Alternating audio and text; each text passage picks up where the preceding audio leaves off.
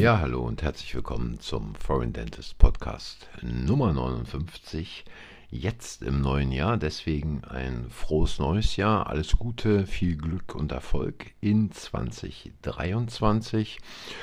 Und ich habe heute eigentlich nicht so viel, äh, so ein bisschen zum Einstieg, was, wo man natürlich auch schon wieder denkt, dass da der Hut kreist insbesondere was die Veränderungen im Gesundheitssystem bezüglich speziell für Zahnärzte anbelangt. Und da will ich doch mal anfangen mit der personenbezogenen Zahnarztnummer. Also ab dem 1. Januar müssen also alle Zahnärztinnen und Zahnärzte die nee, die personenbezogene Zahnarztnummer aller am Behandlungsfall beteiligten Behandler angeben. Und das Interessante daran ist ja, dass man im Prinzip anhand dieser Nummer für die gesamte Tätigkeit innerhalb der vertragszahnärztlichen Versorgung nachvollziehen kann, welcher Zahnarzt, welche Zahnärztin hat genau was gemacht.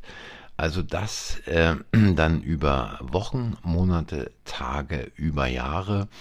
Und äh, wenn solche Daten erhoben werden, wenn diese Daten zugeordnet werden, auch zu den entsprechenden Behandlungen, dann kann man sich, äh, da muss man kein Verschwörungstheoretiker sein, ausrechnen, wozu diese Daten dann eines Tages in wahrscheinlich nicht allzu ferner Zukunft genutzt werden.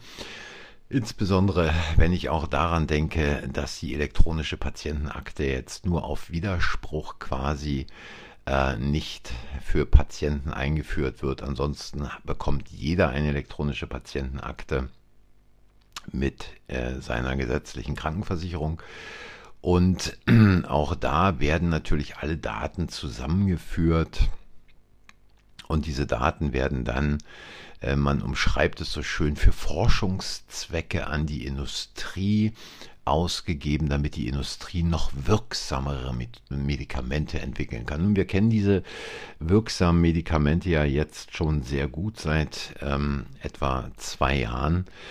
Und äh, es läuft also alles mehr und mehr darauf hin, dass äh, dann komplett die Daten ähm, von jedem irgendwo gespeichert werden und wer entsprechend gewisse Dinge da nicht mitmacht, wird wahrscheinlich, wie es in China jetzt ja schon durchaus üblich ist, nicht mehr äh, am normalen gesellschaftlichen Leben teilnehmen dürfen. Und dazu noch eine kurze Geschichte, die ich aus dem King's College in London kenne. Da hat man also vor ein paar Jahren ein System eingeführt, dass jeder Student, man hat damit begonnen im dritten Studienjahr, dass jeder Student am Ende von praktischen Kursen, also Patientenbehandlung, ähm, äh, bewertet wurde mit jeder Arbeit, äh, die dort durchgeführt wurde und zwar nicht mal eben so schnell drei, vier Punkte. Äh, wie war die Füllung gestaltet? Äh, wie war die Präparation? Wie war die Unterfüllung und ähnliches? Sondern es gab da also noch deutlich mehr Punkte, teilweise bis zu 20, 25 Punkte, die ausgefüllt werden mussten für jeden Studenten. Und man hat die ganze Geschichte dann im Laufe der Zeit erweitert bis runter zum zweiten Studienjahr und wollte es dann auch noch aufs erste ausweiten, dass Studenten also über den Verlauf ihres Studiums hinweg ähm, im Prinzip mit jeder, mit jedem Kurs da total transparent äh, bewertet werden, was natürlich auch völliger Blödsinn war, weil äh, persönliche Dinge da immer eine Rolle rein, äh, spielten, wie man die Studenten bewertet hat. Und es gab ein Punktesystem von 1 bis 5, mit dem eine entsprechende Studentenleistung bewertet werden konnte. Wobei es äh, dann irgendwann mal verboten war, Studenten in, in niedrigen äh, Semestern bzw. Studienjahren äh, mit einer 5 zu bewerten, was also das Beste war, weil es ist ja gar nicht möglich, dass man im dritten Studienjahr schon eine gute Präparation der Kavität hinbekommt. Nur in Ausfälle, Ausnahmefällen war dies möglich. Und diese Daten, die dann erhoben wurden, da gab es dann also eine ganze ein ganzes neues Department, was eingeführt wurde, die also nur diese Daten ausgewertet und elendlange Excel-Tabellen und Tortendiagramme, Liniendiagramme und was weiß ich nicht alles erstellt haben. Wer ist wo und wo ist der Durchschnitt und was ist dieses, jenes, solches.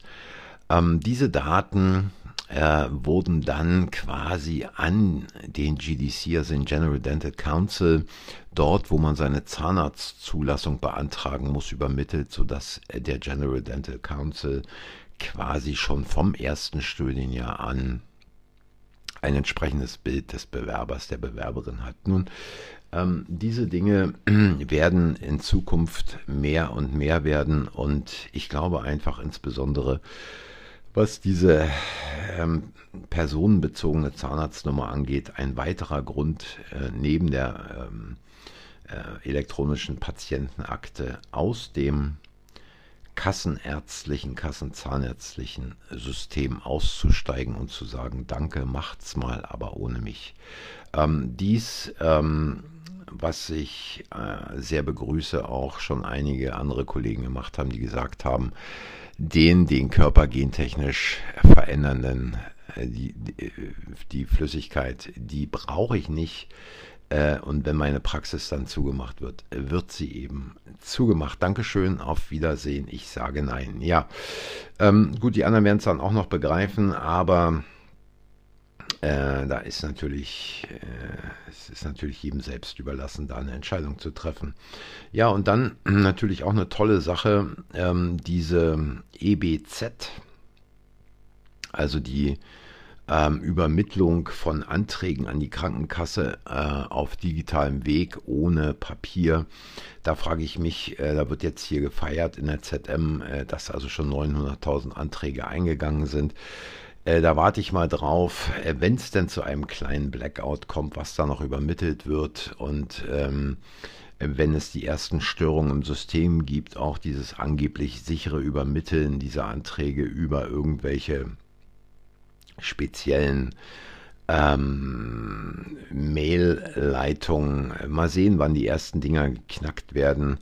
Ähm, und dann später ja auch noch ab äh, Juli 2024 die Anbindung von Zahntechnikern an diese Telematikinfrastruktur ist dann die Überwachung total. Also auch da wird natürlich, äh, wenn ich sage Überwachung total, da wird natürlich noch einiges kommen. Das ist nicht das Ende der Fahnenstange.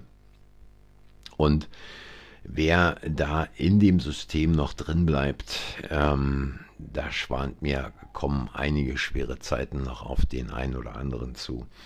Ja, und äh, vielleicht als letztes heute, so wie ich das jetzt hier gerade übersehe, und dann reicht es vielleicht auch für den Anfang des Jahres, ähm, es gibt ja sozusagen äh, dieses sogenannte Landarztstipendium. Also wer sich verpflichtet, irgendwo in einer äh, unterversorgten Gegend später mal als Arzt, ich glaube über fünf Jahre zu arbeiten, erhält ähm, ein Stipendium in Höhe von 1000 Euro monatlich bis zum Ende des Studiums.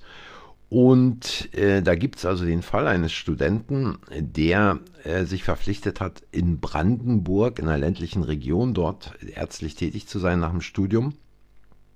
Und äh, der hat also dieses Stipendium über 1000 Euro bekommen und bezog gleichzeitig noch BAföG-Leistungen.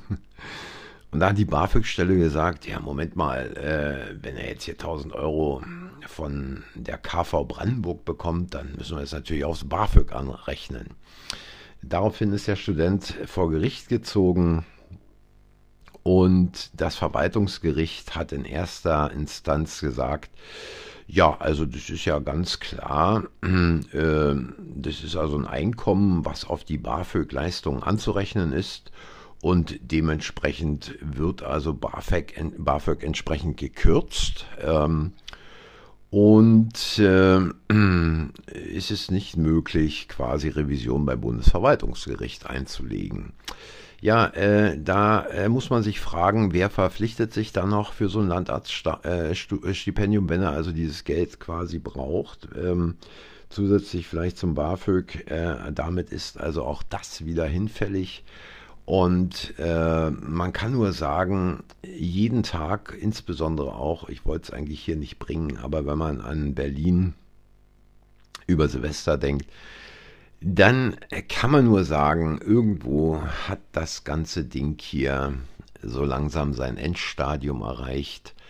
Und die Frage ist, wie lange geht es eigentlich noch gut? Äh, insbesondere auch, äh, wenn hier noch diese Schlagzeile aufpoppt. Kliniken sind am Anschlag. Ja, kein Wunder, wenn Betten abgebaut werden, wenn Leute äh, die Kliniken verlassen, weil sie sagen, nee, Moment mal, also die Arbeitsbelastung hier ist viel zu hoch, hier wird doch niemand Neues eingestellt. Und für das Gehalt, was ich da bekomme, kann ich ja woanders arbeiten oder mich zur Ruhe setzen und in Rente gehen. Ja, das war's für heute. Nächstes Mal weniger Politik. Dafür, ach so, halt, stopp. Nee, eine Sache habe ich noch. Ähm, und zwar, die hätte ich jetzt hier beinahe vermasselt. Ähm, eine Sache habe ich noch. Da gibt's in Heidelberg, in Heidelberg an der Uni hat man sich jetzt was ganz Tolles ausgedacht ähm, in der medizinischen Fakultät, also dort in Heidelberg, testen jetzt Schauspieler die sozialkommunikative Kompetenz von Bewerbern. Also das heißt, wer sich jetzt für Medizinstudium in Heidelberg bewirbt, der nimmt jetzt also an einem neuen Auswahlverfahren teil. Also er zählt nicht nur die Abiturnote und äh, Ergebnisse aus medizinisch-fachlichen Eignungstestverfahren, sondern auch die, wie es hier steht, sozialkommunikative Eignung für den Arztberuf. Und zwar ist das eine entscheidende Rolle äh, für den Studienplatz oder eben für die Absage des Studienplatzes. Und dafür wurde speziell der Test interaktionelle Kompetenzen Medizin entwickelt. Ja, da fragt man sich natürlich, wer entwickelt solche Tests? Was sind es für Leute? Äh, was äh, äh, bringen die selber, äh, wenn es um Beratungskompetenzen im Arzt-Patienten-Verhältnis geht? Äh, sind es irgendwelche Psychologen, die irgendwo in irgendwelchen Elfenbeintürmen sitzen? Sind es irgendwelche Assistenten, die da rangesetzt wurden und äh, die dann mit Psychologen zusammen so einen Test entwickelt haben. Also im Prinzip äh, blind und taub äh, machen da was zusammen. Und ähm, die Diejenigen, die sich also dafür Medizinstudium bewerben, müssen also typische Herausforderungen des Arztalltags kommunikativ bestehen. Also allein das ist ja schon der größte Schwachsinn, den man sich überhaupt ausdenken kann. Wie kann denn jemand, der sich für ein Medizinstudium bewirbt, überhaupt annähernd, überhaupt annähernd eine Ahnung davon haben, äh, wie so ein Arztalltag kommunikativ aussieht? Ja, ist doch unfassbar unfassbar, überhaupt so einen Test zu machen, anstatt über die Jahre hinweg, über alle Semester, jedes Semester entsprechende Kurse anzubieten, wo man den Studenten dann entsprechendes Grundwissen und Grundfähigkeiten beibringt, wie sie sich kommunikativ mit dem Patienten ähm, quasi unterhalten oder wie sie äh, diese Herausforderungen, die kommunikativen Herausforderungen angehen ähm, Schauspieler, äh, Patienten, Schauspielerinnen werden Konflikte wie Terminunstimmigkeiten oder nicht eingehaltene Medikamentenpläne simulieren. Diese Szenen werden auf Video festgehalten und von den Prüfungsteams bewertet.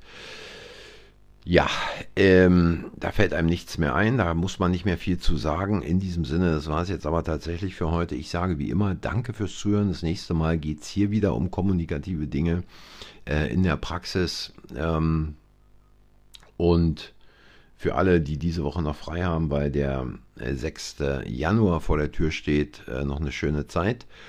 Und ansonsten danke fürs Zuhören, danke für eure Zeit. Wenn es euch gefallen hat, hinterlasst ein Like, abonniert den Kanal, sagt anderen, dass der Kanal existiert. Und wir hören uns, wenn ihr wollt, wieder voraussichtlich nächste Woche. Bis dahin, tschüss.